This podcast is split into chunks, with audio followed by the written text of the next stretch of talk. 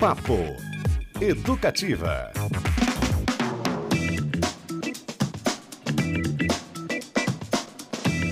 Opa! Tudo bem por aí? Ótima terça-feira para você. Eu sou Cristiano Castilho e está começando mais um Papo Educativa na sua 97.1 FM.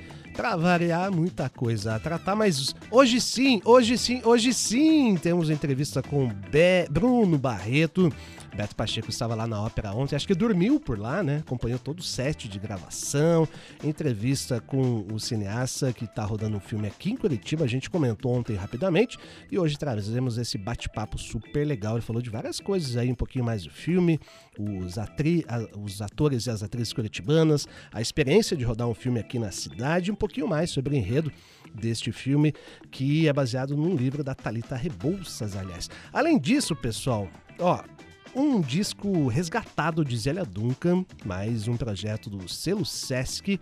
Você se lembra, lançou o álbum Perdido, entre aspas, dos Cinco Anos, agora com um show de 1997. Zélia Duncan e Zusa Homem de Melo no bate-papo super legal.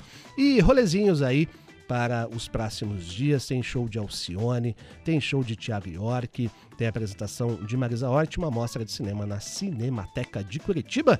E assim vamos, começando mais um Papo Educativa nesta terça-feira friorenta aqui no Alto das Mercês. Beto Pacheco, bem-vindo. Olá, Cristiano Castilho, tudo bem com você? Tudo. Olha, por aqui também está tudo bem. o Fabrício Manaus também está aí com uma touca maravilhosa. Lindona essa Pô, de crochê, incrível, sensacional. Vocês vão ver daqui a pouquinho num vídeo no nosso Instagram feito pela Jéssica, que está aqui dirigindo o, os bastidores né, do Papo Educativo. Então, bom dia para o nosso querido ouvinte que não almoçou, boa tarde para aquele que já almoçou e boa noite para quem nos escuta às 11 da noite no Repeteco do Papo Educativo.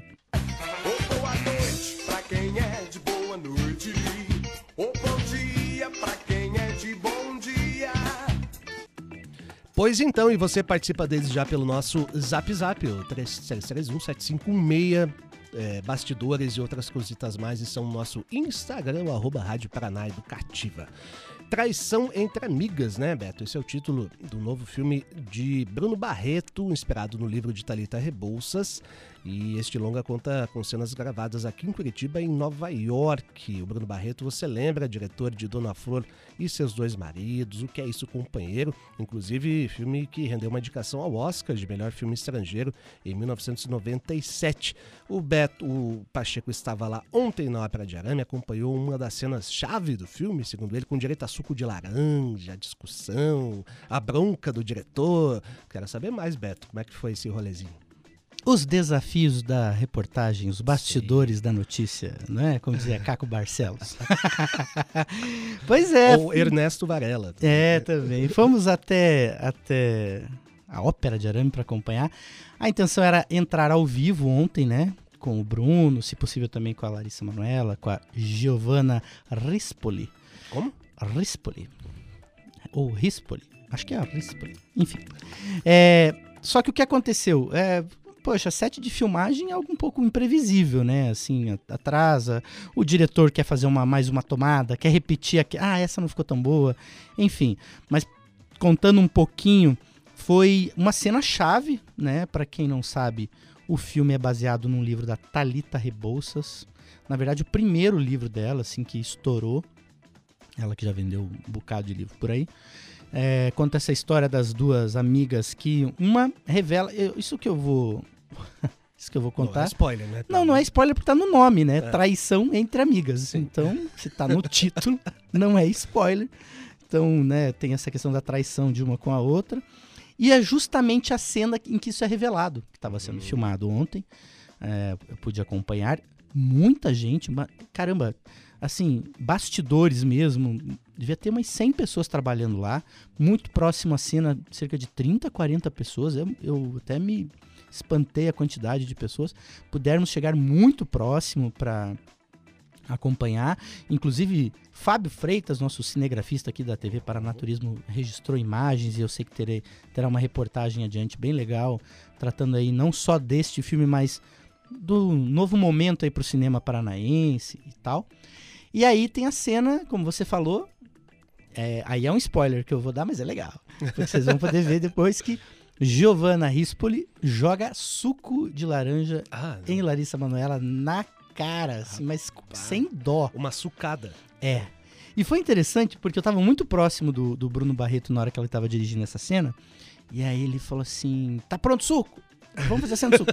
então eles, eles fazem toda a cena primeiro, até o momento que ela ameaça jogar. A Giovanna ameaça jogar e segura, né? Porque daí a cena do suco é o close. Uhum. E aí, na hora, ele, ele tem uma ideia que ele fala assim: Vamos fazer o seguinte: ela joga o suco e arremessa o copo longe. É uma ideia que ele teve na hora. Daí uma das, das assistentes fala assim: só tem dois copos. Estão me avisando aqui o pessoal da arte. Não vá perder Não, então não quebra o copo. Segura o copo, se der errado, dançamos. Então tem todos esses lances que a gente vai pegando ali na hora. Tem um momento muito legal que depois da cena do, da cena do suco na cara, aí ele ele Fizeram uma vez só ou teve fizeram mais? uma vez só, foi só uma vez a cena do esse close. E aí na hora que tem a cena que ela se vira, porque isso é filmado de vários ângulos, a mesma cena foi feita três vezes, com as câmeras lá do palco pra cima da ópera, com as câmeras de cima pra baixo e com um close nas duas, com as câmeras cruzadas. E aí, depois disso, tem a cena em que a Larissa Manoela vira pro palco e tem uma lua no palco, porque tá tendo um ensaio no palco. De, de uma peça, Tristão e Isolda, inclusive. É, que faz toda a relação com a traição, enfim. E quando ela vira, é a hora que o Bruno Barreto fala assim: essa eu vou filmar. E põe a câmera no ombro. Pega a câmera mesmo, Pega a câmera, faz o close nela. Aí ele, na primeira vez, ele para e fala assim: não tô conseguindo fazer a leitura do suco. Joga mais suco. Aí vem a contra-regra com um, borrifador de suco, Suco. joga suco na cara da Larissa Manoela mais um pouco. Aí ele Rapaz, filma. Que privilégio legal, né? Muito cara? legal. E teve um outro momento também num esculacho lá que ele deu num, num jovem, mas o rapaz mereceu. Porque a assistente fala: todo mundo silêncio, câmeras, ação. Quando começa a ação, um, um rapaz que tava com um radinho cuidando lá da, da equipe de fora começou a falar. E aí ele ficou maluco. Gente, né? Como é que fala durante a gravação? No- Desrespeito ao ator, e aí Até porque se pega tudo, né? É, Microfones, booms e tudo qualquer. Teve um segundo momento que foi parado, uma cena foi parada, ele até achou que era o mesmo rapaz, coitado. E- mas quem parou a cena foi o, o- o que estava cuidando do som, por quê?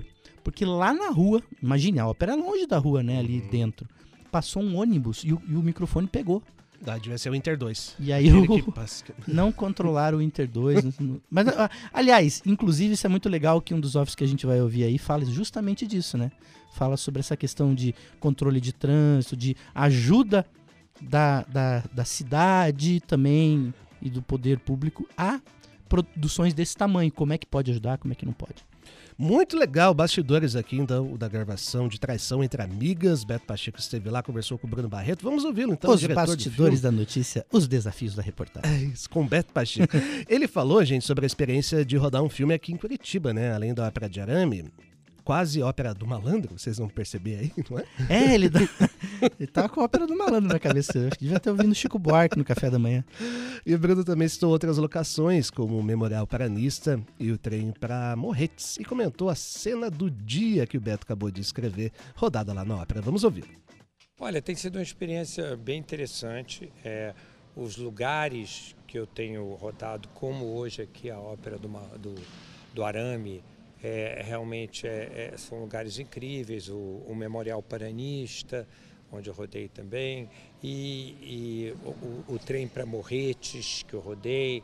É, parece, pode soar como se fosse assim um- um- um- uma sequência de cartões postais, mas não é. Eles estão muito integrados na história do filme que está sendo contado. Por exemplo, hoje aqui é, a gente rodou uma cena é, da Larissa Manuela, que faz o personagem, a coprotagonista, junto com a Giovanna Rispoli, uma, uma cena em que elas discutem é, é, é, porque uma traiu a outra, uma ficou com o, o, o, o homem que a outra era afim foi nem ainda, mas enfim. E, e- e aí tem essa montagem do Tristão e Isolda, a ópera do Wagner, que é sobre traição, né?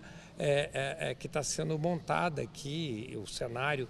Então tem uma, uma integração muito verdadeira, adequada, orgânica dos locais onde eu estou filmando com a história que eu estou contando.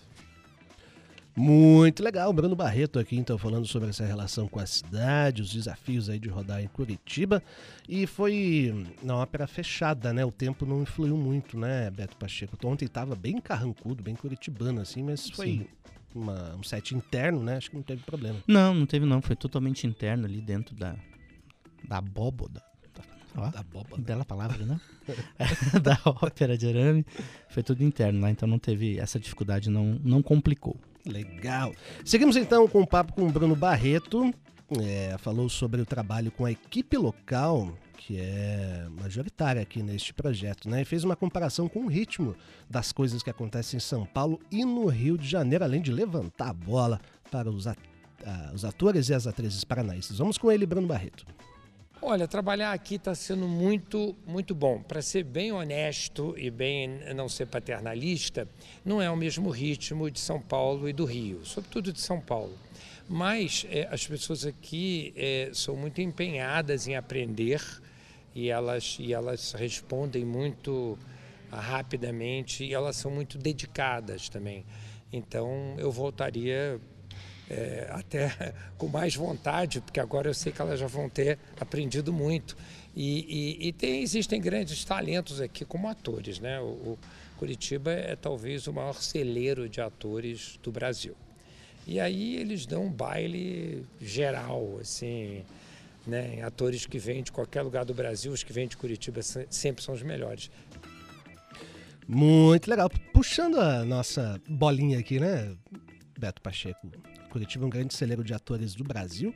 Historicamente, sim, né? E momentos também, acho que não diz ao contrário. Pô, se a gente lembrar de Luiz Melo, de Ari Fontoura, Alexandre Neto, Alexandre Neto, Guilherme Weber. Guilherme Veiga. Aliás, vai ser um dos jurados do Festival Olhar de Cinema. Fabiola Nascimento. Fabiola Nascimento. Também. É, Letícia. Não, Letícia Sabatella é mineira, né? De nascimento mineira, mas veio pra cá com Radicada. 4 anos de idade, né? Olha E se formou a- artista aqui, foi embora com 20. Então é curitibano. Eu queria saber mais sobre o. Não sei se você pescou alguma coisa, a gente vai ouvir também mais o Bruno, Hum. mas a gente estava até conversando sobre isso. Né? Tem na sua trajetória aí filmes muito icônicos e marcantes, né?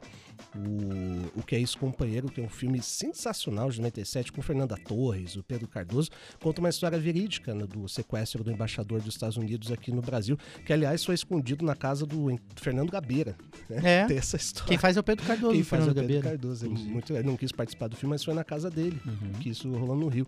E Dona Flor e seus dois maridos, que é um filme divertidíssimo, com José Wilker no auge e tal. E agora ele se né, parte de um livro de uma escritora que se volta ao público infanto-juvenil. Tem Tristão Isolda ali também, mas parece um momento diferente, né? É, eu acho interessante a gente depois, quando o filme ficar pronto, dar uma olhada se ele foi totalmente. Pelo que eu tava lendo, eu confesso que eu não li esse livro da Thalita Rebouças, mas eu dei uma pesquisada, pelo que eu tô lendo, ele tem um tom é, para um jovem adulto, para jovens adultos, vamos dizer assim. E mas e não sei até que ponto os personagens são complexos e se o Bruno vai explorar isso ou não, se ele vai mudar isso ou não, é, é uma questão da gente avaliar depois quando o filme estiver pronto. Mas é, vai lembrar que é uma família incrível, né, de, de, de cinema, assim, os pais dele super produtores, produziram inclusive Glauber Rocha, né, Terra em Transe, foi produção da família Barreto. O irmão do Bruno Barreto, o Bruno foi indicado por O Que É Isso, Companheiro, mas o Fábio Barreto foi indicado pelo Quatrilho. É, Tem duas indicações a- ao Oscar. É uma que, que família tem isso no Brasil? né? Demais, vamos ver o que vem por aí então e continuamos nosso papo com o Bruno Barreto. E aí o Beto perguntou como é que ele vê o futuro do mercado do audiovisual, em especial é, falando de leis de incentivo como a Paulo Gustavo e fazendo um comparativo com o investimento feito pelas plataformas de streaming por aqui. Né? Aliás, só- deixa eu só aproveitar antes que a gente esqueça, Cris, fazer um Tá. agradecimento super especial a Silvane, inclusive, que da, da TV Paranaturismo, que esteve lá junto. Uhum. E a gente fez é, a captação dessas, dessa entrevista simultaneamente para TV e para rádio, porque eles vão utilizar esse material também. Então, foi muito Boa, legal. valeu Silvane. Vamos com o Bruno Barreto então? Segura aí. Olha, eu não. Essa coisa de política, de cultura e tudo, eu, eu procuro não, não, não me informar muito sobre ela. É, é, não é que vão dizer, ah, o Bruno é alienado. Não é. É que eu tenho déficit de atenção, então eu tenho que focar no que eu estou fazendo, entendeu? Senão eu não faço nem o que eu estou fazendo.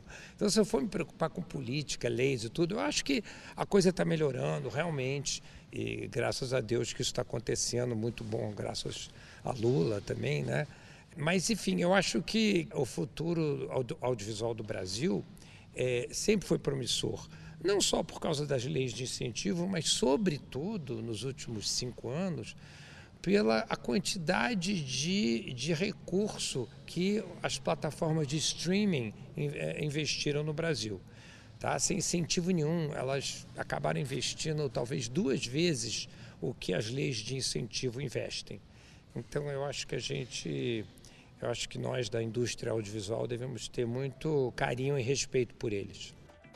É, sincerão aí, Bruno Barreto, né? E a gente viveu uma retomada do cinema brasileiro ali no final dos anos 90 até o início dos anos 2000. O quadrilho, inclusive, é meio que usado Isso. como marco, né? O Central do Brasil também, Também. de 98. E, e talvez a gente viva, ou seja, nesse processo de uma outra retomada por outros motivos.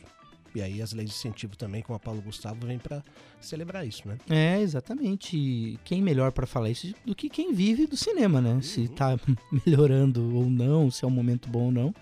É quem vive do cinema. É, é muito legal. Mas você sabe que tem um outro fator muito importante nessa resposta que ele deu, que eu achei curioso. É, porque esse filme, pessoal, ele está sendo produzido para a Netflix. né? Ele é um filme da Netflix. E ele fala ali dessa questão relacionada ao investimento das plataformas de streaming é, com relação a investimento no cinema, independente de lei de incentivo ou não. Porque isso é uma grande briga também. Porque senão, eu sempre falo isso, eu, eu trabalhei na Secretaria de Esporte muito tempo, né, já falei isso várias vezes aqui, e mas a cultura e o esporte em geral no Brasil tem essa dificuldade de ficar atrelado, meio. É, ter que. Se não tiver lei de incentivo, não tem saída.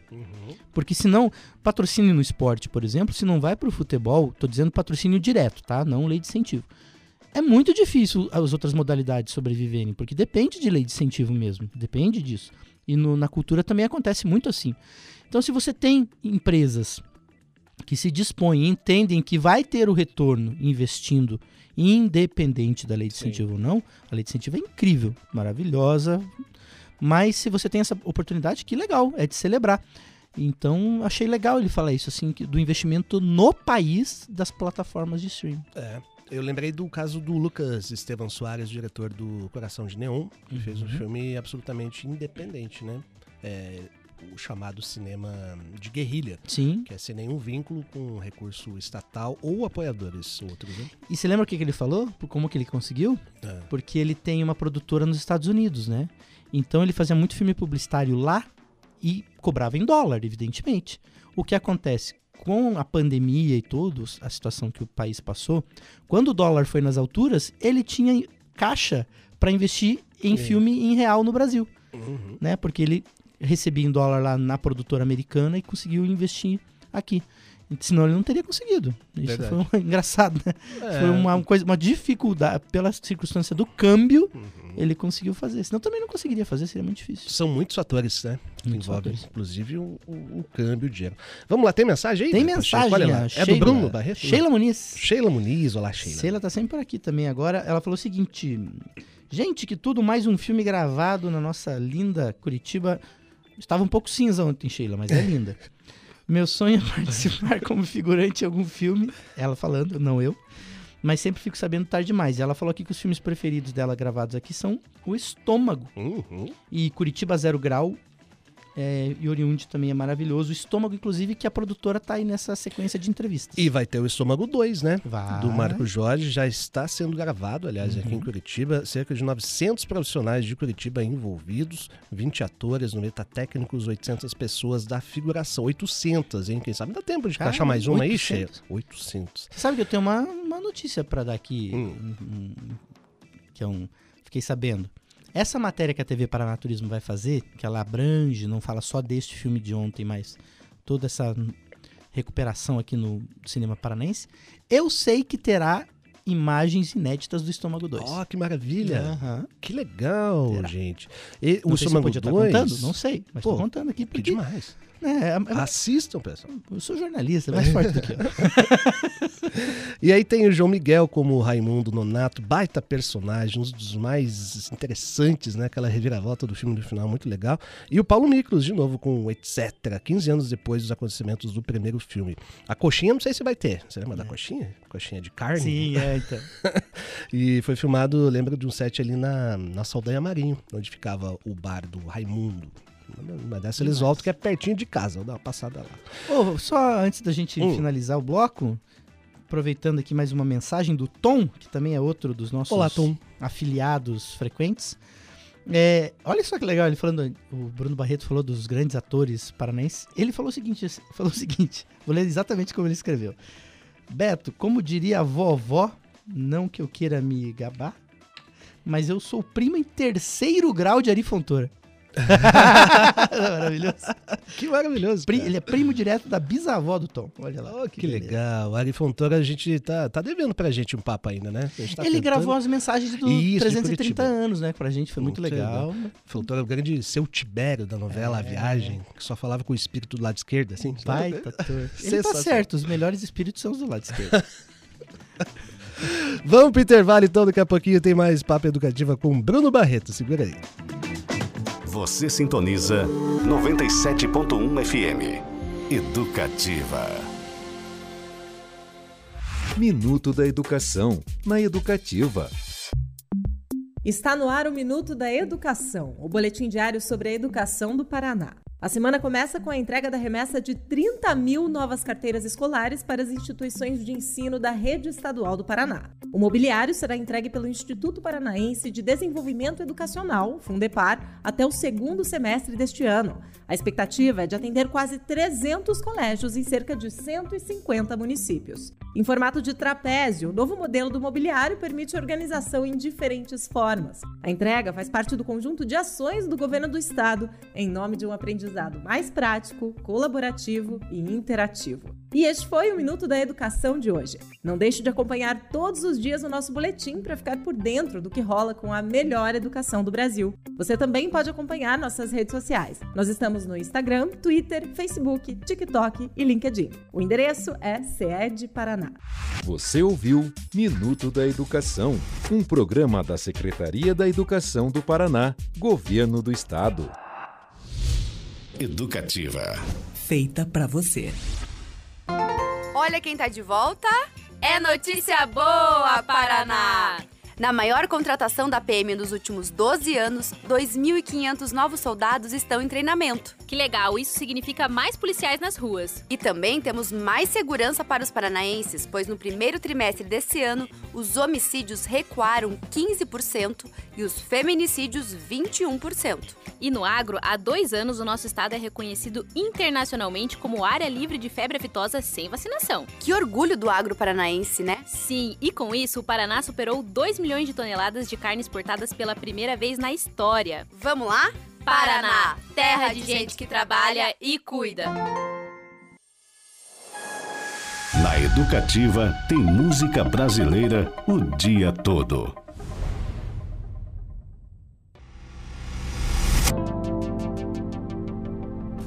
Educativa FM. Educativa FM.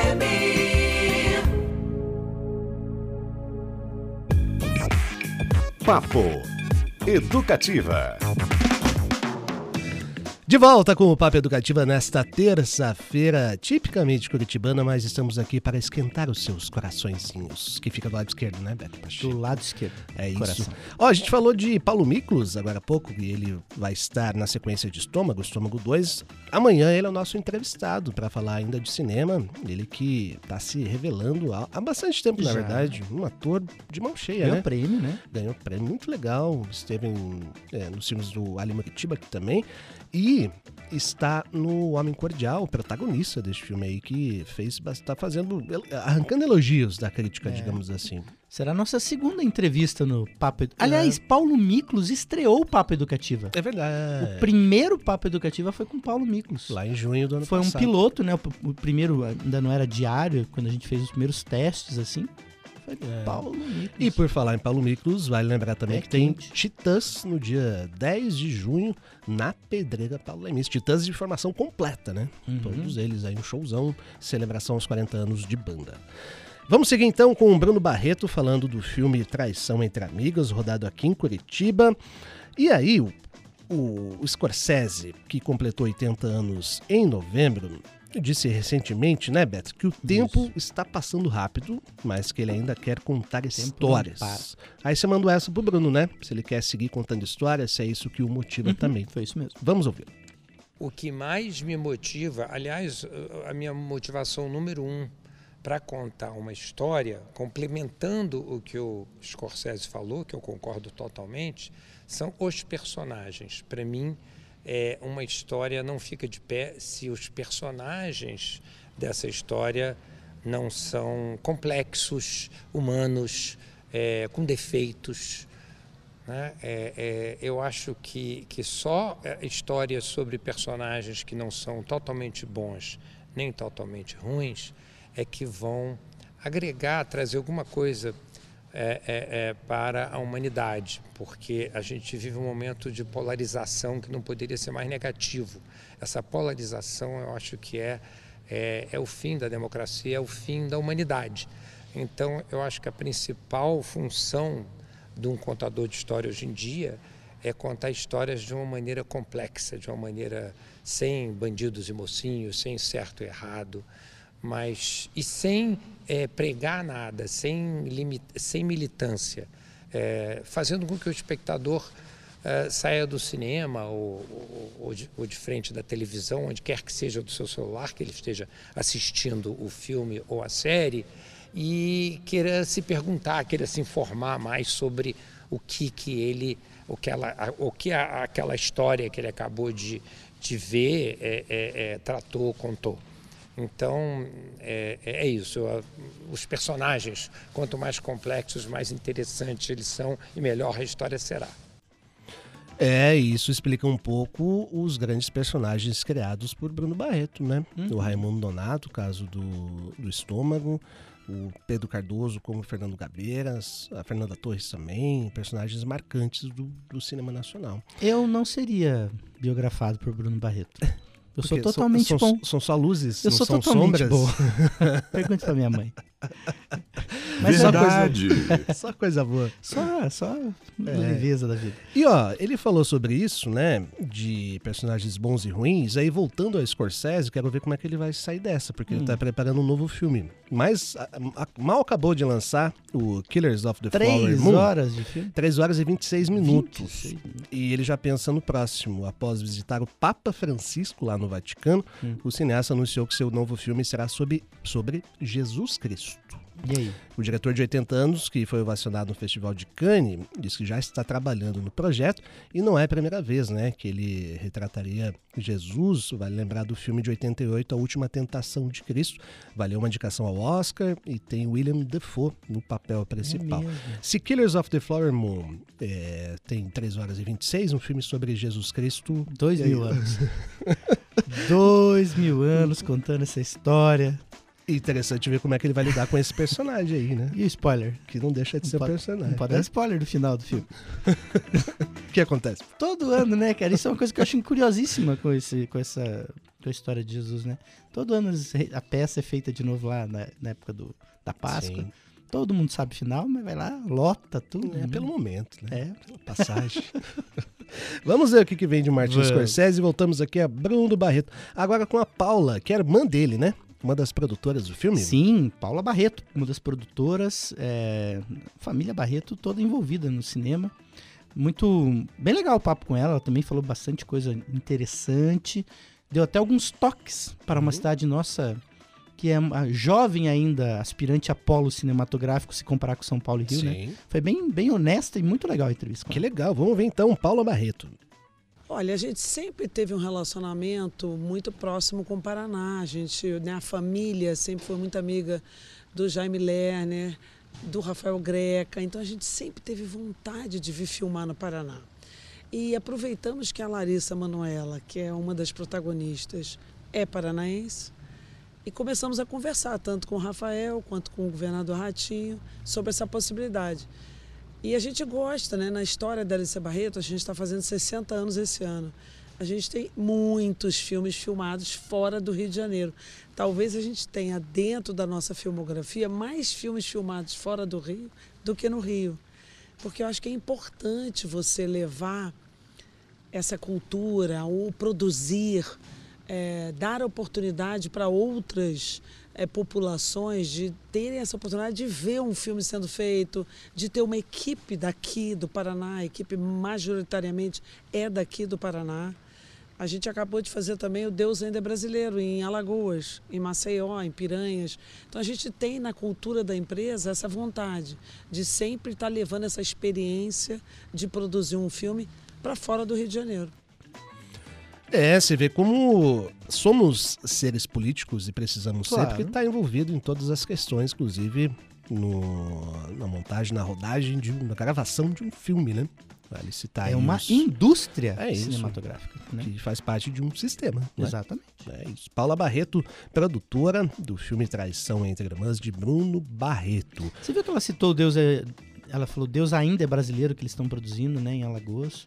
Uhum. Lembro do Deus é brasileiro, o primeiro que é com o Antônio Fagundes Isso. e é baseado num conto do João Baldo Ribeiro.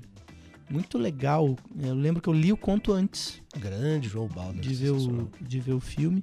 E é esse, o- eu acho barato, né? Deus ainda é brasileiro. Ele tá, dando, ele tá dando chance, galera, mas daqui a pouco ele vai desistir.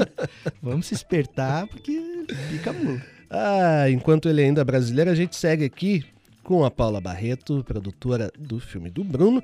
E aí ela falou sobre a recepti- receptividade do trabalho, citou algumas melhorias, né, que precisam ter para aí ela como experiente produtora, para que o estado siga recebendo cada vez mais grandes produções como essa. Vamos com ela, Paula Barreto. né, A gente está sendo muito bem recebido aqui. Né? Ah, a Film Commission é recente, né? começou agora, tem meses, dois meses. Então a gente está trocando muito também para trazer funcionamentos de outras filmes commissions para cá. É, só para dar um exemplo, a gente está tendo muita dificuldade com o trânsito, em fechar trânsito, fechar, interromper ruas, né?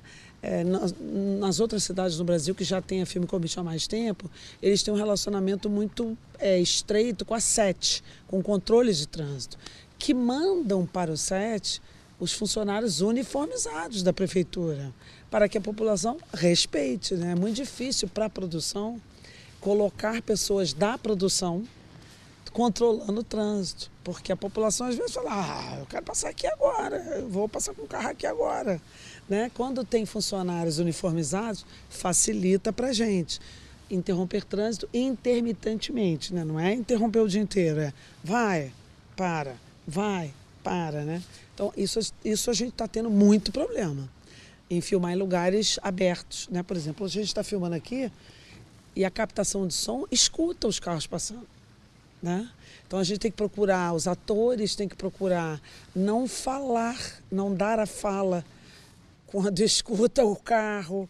Né? A gente era uma cena que tinha uma reação dramática. O- cachorros ao redor escutaram, cachorros você sabe que escutam 300 vezes mais do que nós. Então eles reagiram, latiram no meio do plano.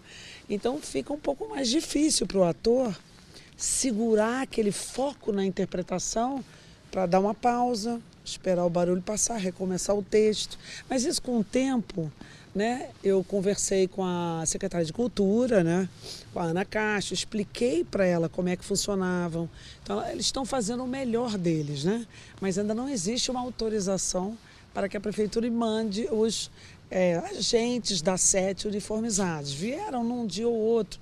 A Polícia Militar também, o governo colocou a Polícia Militar para dar uma ajuda. Mas é complicado, né? É complicado. Isso requer a cultura, né? De se produzir cinema em grande escala para ter essa parceria mais fechada, né? Leva tempo para se estabelecer, todos os editais, as políticas de funcionamento da, Rio- né, da, da Film Commission. É assim mesmo, é assim, é passo a passo e a gente entende que a gente está aqui para colaborar, né? É, muita gente envolvida de polícia militar para parar o trânsito, a, a, a presidente da Fundação Cultural de Curitiba, ao governo do estado. Não é mole não, né? Tem duas questões também nessa, nessa fala dela que são que me destacam assim. Uma é o, como tem detalhe que a gente quando vê um filme não tem noção do que movimenta, né? Para que você tenha não tenha um barulho de uma co- de um carro, né, que vai pegar no microfone porque esses microfones são super potentes. É, o, o que movimenta, né? Ontem, para mais uma noção, quando a gente chegou na ópera, tinha um rapaz lá fora com rádio controlando a entrada. Dele, a gente deu a volta para um portão de serviço lateral, porque não podia andar naquela passarela, naquela ponte da, da ópera, porque aquilo ali faria barulho e pegaria no microfone. Então, para ter uma noção desses cuidados. E a outra questão que ela falou do se criar uma cultura, né? Uma, é, uma cidade é, como São Paulo, como Nova York, essas, os polos culturais primordiais das- das- dos, dos países, eles já têm uma certa cultura e um entendimento de como a coisa funciona. As outras cidades que começam a fazer, que começam, tem coisas que vão sendo feitos ajustes, né? E é por isso que é tão importante quando a gente bate na tecla de que cultura é uma questão de processo e de tempo. Quando você tem situações que inviabilizam a cultura, bloqueiam a cultura, desprestigiam a cultura por um, dois, quatro, oito anos, é, depois para recuperar isso é um problema. Porque muitas vezes tudo que foi construído é perdido. E depois você tem que passar pelo processo todo É. E também uma questão de valorização, né? Nós, como curitibanos, eu sou curitibano não praticante, mas eu sou. E Mas de- se você se encontrar uma- um bloqueio ali, pô, se informa, né? O que tá acontecendo aí? Pô, estão gravando um filme. Cara, que demais. Eu vou dar um. Vou, vou andar mais quatro quadras aqui. Garanto que ficar se tudo essa bem. pessoa estiver viajando na, em Roma e se deparar com uma situação dessa, vai achar o máximo. É, nossa, fazer, estavam fazendo "Olha, filme estou na aqui." Fontana de Trevi. É, Mas quando é na sua cidade, acaba ficando E irritado. assim, o- ontem que horas eram quando você foi? Meio-dia? Era meio-dia. É, e Dez eles não vão fechar uma rua às seis da tarde, né? Não, é Não, assim não que é, acontece. Então, Ainda mais em Curitiba, que é tudo cinza durante o dia. Não tem problema com a luz. Essa época do ano é a mesma, a mesma paleta de cores das quatro da manhã até as seis da tarde.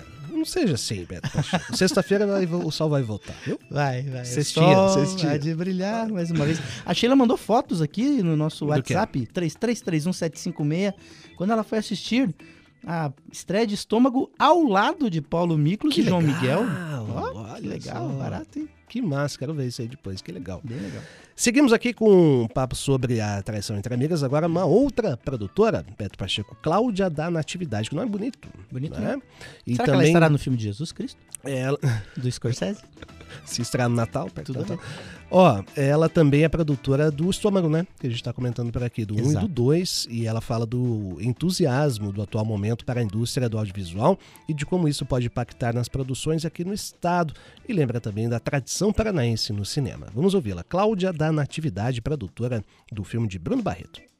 Olha, está tendo uma movimentação, mas a gente já tem uma história muito grande né, no Paraná da indústria cinematográfica. Eu mesma já filmei muitas vezes em, em Curitiba, né, tenho curtas metragens, tenho longas metragens premiadas, sou a produtora do, do Estômago. Ano passado filmamos o Estômago 2. Eu acho que assim, a partir dessa história que a gente já tem agora com esses novos eh, recursos que estão vindo né, do governo federal e e da retomada das leis de incentivo no Brasil depois da paralisação e da pandemia, eu acho que a gente tem um cenário muito otimista, né? Mas é, eu acho que isso é importante, é importante que as pessoas saibam, né, o quanto a indústria cinematográfica ela é uma indústria que emprega, né? E é uma indústria que movimenta a economia. Toda economia criativa movimenta muito a economia, mas especialmente a indústria cinematográfica que envolve uma série de setores, né? A gente tem alimentação, transporte, hotelaria, é, a gente tem segurança, a gente tem câmera, a gente tem locação de equipamento, a gente tem é, mão de obra que é empregada numa produção cinematográfica. Então, é, é um momento muito positivo nesse sentido, né, porque a gente vai aumentar né, com, com essa retomada agora da, da, da, das leis de incentivo, toda essa, essa história que a gente já tem do cinema. é, com maior número de produções. E Curitiba é muito interessante porque a gente tem cenários diferenciados, a gente tem muitos atores, a gente tem uma equipe técnica excelente. É, então é, é, um momento realmente é, de muito entusiasmo né, nesse nosso setor. Muito entusiasmo, sim, com o filme de Bruno Barreto sendo rodado aqui em Curitiba. Essa foi Cláudia da Natividade, uma das produtoras do longa Traição entre Amigas. E aí, né, Beto, a gente não tem ainda um prazo para a estreia desse filme, que é da Netflix, porque tem um outro rolezão aí que é a gravação em Nova York. É, porque o livro ele se passa, conta a história, uma dessas amigas, ela depois de, de toda essa situação Do dramática suco. do suco. Não sei se tem o suco no livro. se alguém já leu o livro aí da Thalita Rebouças, Traição entre Amigas, diz aí se tem a cena do suco ou se foi criado para... Aliás, sabe o que, que eu lembrei na hora? É. Do grande Paulo Altran e Fernanda Nossa, Montenegro aquela cena. jogando suco, leite na cabeça um do outro e voando comida. Achei, pô, aquilo é incrível, né? Demais. E aí ele, o livro tem essa, uma das, das personagens vai pra Nova York, vai tocar a vida em Nova York. E aí o filme também vai ter locação em Nova York. Muito Curitiba bem. e Nova York. Ela fala do entusiasmo, mas é porque é o seguinte, além do Bruno Barreto, tem o Estômago 2, do Marcos Jorge. Ela falou aí na entrevista que as filmagens já estão encerradas, né? Então, é, a previsão é que o lançamento seja até o começo do ano que vem. E tem um outro filme, né? O Torniquete, que é o primeiro longa da curitibana Ana Catarina Lugarini, que tem a Renata Grazini, a Sally Simi e a Mareta Severo no elenco três grandes atrizes aí. E é uma, uma situação domiciliar e familiar que envolve esse trio de atrizes, filmado no bairro, em ruas do bairro AU, aqui em Curitiba. E a produção também majoritariamente compostas de profissionais de Curitiba e do Paraná. Super legal. Inclusive a, a Cláudia, ela é professora da, da faculdade aqui de cinema, aqui em Curitiba. Uhum. E ela até falou que tem sete ex-alunos dela nessa produção do Bruno Ah, que Barreto. legal. Que estão ali trabalhando. Então, pra você ver, realmente abre oportunidades, abre trabalho para todo mundo. É um movimenta a cena, paga as contas, né? Paga as que é contas. importante. E vai lembrar do Festival Olhar de Cinema, que nesse ano, pela primeira vez, tem um longa paranaense na abertura, o Casa Isabel, do Gil Baroni, que aliás vai estar com a gente aqui provavelmente no dia 13 para falar da estreia do Olhar de Cinema. Filme com Luiz Melo, com Fábio Silvestre, com Otávio Linhares, que vai abrir a edição de número 12 de Olhar de Cinema a partir do dia 14 de junho. E aliás, você pode conferir destaques, dicas, né? São muitos filmes, 87, a gente está pensando alguns lá no nosso site paranaeducativofm.com.br. Parabéns, Beto Pacheco, viu? Pela sua, sua jornada cinematográfica na Ópera de Arame. Trouxe material muito legal, desviou do suco. E, né? Muito legal, muito legal. Tava bem Parabéns. pertinho na hora do suco ali. Até fiquei na dúvida. Será que era um suco cenográfico? Era Pois suco. é. Ser É um suco. tangue. Laranja. Então, mas eu fiquei pensando, uma das coisas que eu vou assistir esse filme depois, eu quero dar uma olhada. Eu, eu fiquei um pouco na dúvida, porque essa cena se passa ali no, no- na Ópera de Arame, a ópera vazia, porque as duas são, estudam é, teatro, né? Então Uhum. tem um porquê delas estarem ali, delas terem essa relação. Creio, Eles estão na arquibancada. na- é, na, na- ali na, Tá, no- nas cadeirinhas. nas cadeirinhas, isso. Mas eu fiquei pensando assim, por que diabos tem um suco na mão de uma delas? Vamos ver o que o roteiro vai nos entregar. Porque eu falei, cara, do nada veio um suco e ela, pá, suco na cara. Então, ela- essa é a minha dúvida. Ela chegou a tomar E a o... Bruno Barreto, como é que você vai resolver essa no roteiro? É a minha dúvida. Ela chegou a tomar um gole do suco, pelo menos? Não. Que você lembra da, da, da Malhação, quando eles pediam suco no Gigabyte? Aí Aqueles sucos coloridos, daí vinha ele, tomava, nem tomava, putz, eu preciso ir pra aula, É, pessoal. nu- e deixava ninguém nunca suco. tomou Ficava suco. com raiva, cara. Toma um golinho, pelo menos. Nunca tomou um Será que era um, devia ser uma piada interna a história do suco, né? É, a época do, do cabeção ainda, o Serginho Rondiakoff. Nossa, o cara lembra o nome. Gigabyte, rapaz. Pô, vontade de tomar o suco, os caras deixam lá todo dia a mesma coisa. Ah. Ó, o que, que vamos agora, Beto Pacheco? Fala de shows que estão pitando por aí. Essa foi a nossa entrevista então com o Bruno Barreto, com a Paula e com a Cláudia. Tem Thiago York nessa sexta-feira, dia 2 às 10 da noite, na Live Curitiba, com o show Daramou. Aí, no dia 10 de junho tem Titãs, como a gente falou, reunião de todos eles, né?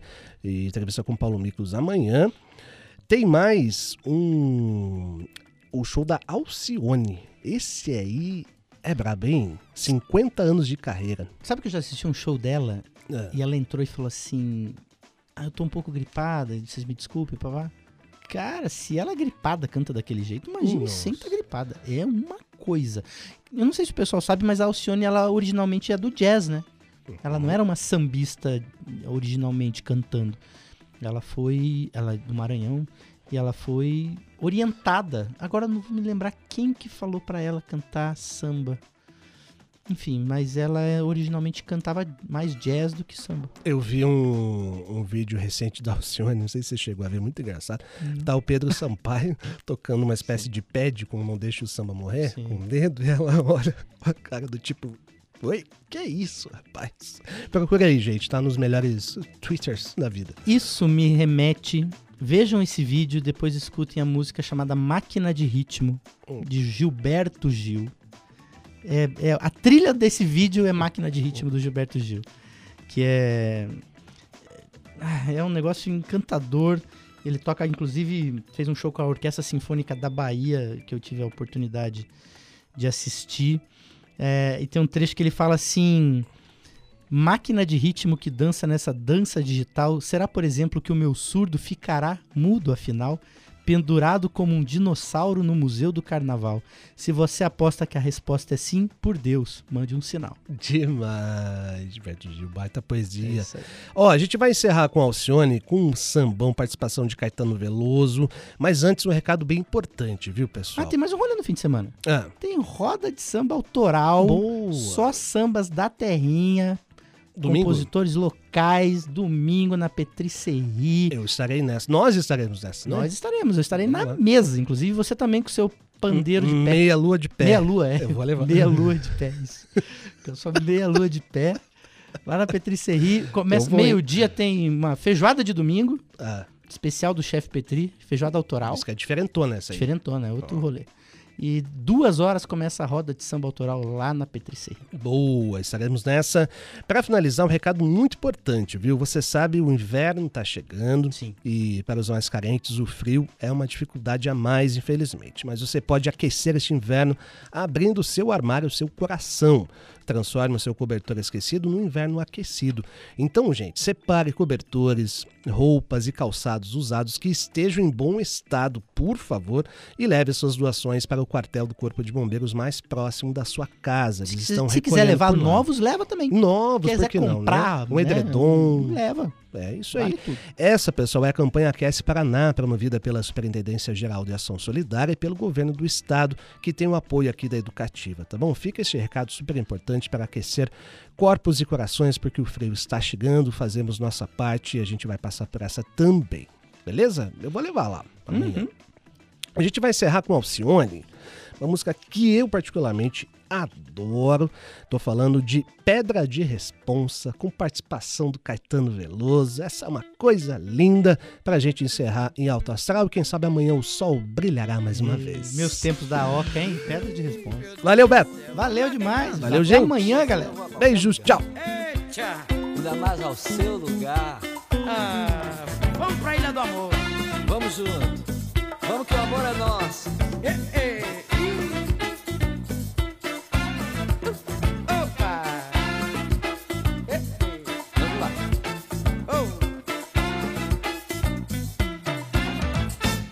É pedra, é pedra, é pedra, é pedra de responsa. Mamãe, eu volto pra ilha, nem que seja montado na onça.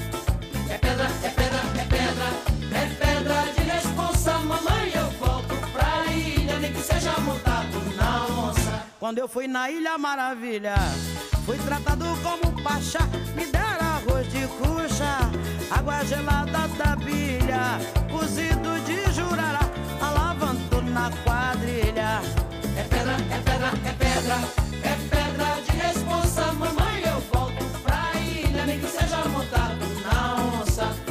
É pedra, é pedra, é pedra, é pedra de responsa. Mamãe, eu volto pra ilha, nem que seja montado na onça. Quando eu fui na Ilha Maravilha, fui tratado como um pachá. Me deram cucha, água gelada da bilha, Cozido de jurará, quanto na quadrilha. É pedra, é pedra, é pedra, é pedra de responsa. Mamãe, eu volto pra ilha, nem que seja montado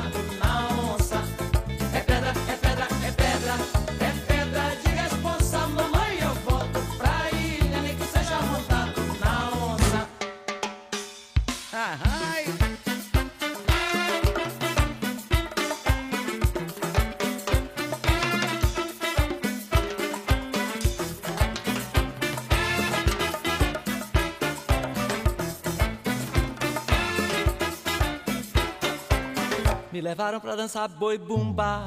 Eu dancei, Me deram catuaba pra prova. aprovei. Me deram um cigarrinho pra fumar. Menino, como eu gostei. Me levaram pra dançar boi bomba. Eu dancei, Me deram catuaba pra provar. aprovei. Me deram cigarrinho pra fumar. Menino, como eu gostei. É pedra, é pedra. É pedra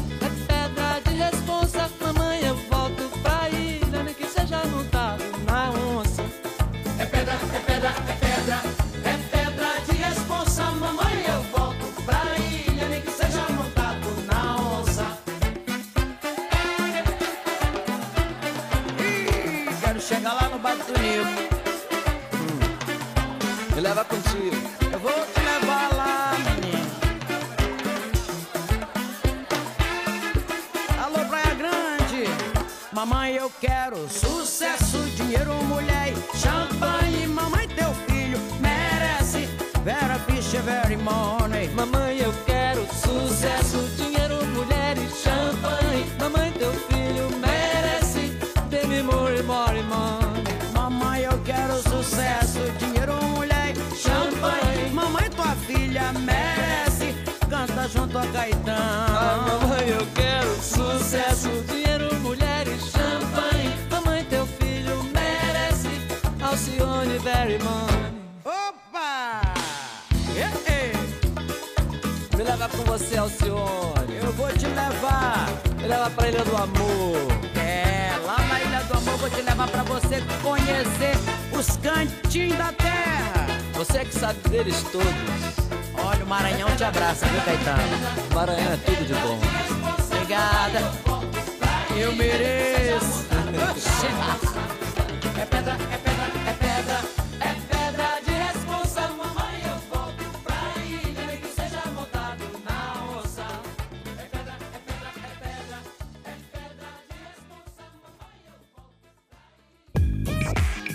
Papo Educativa.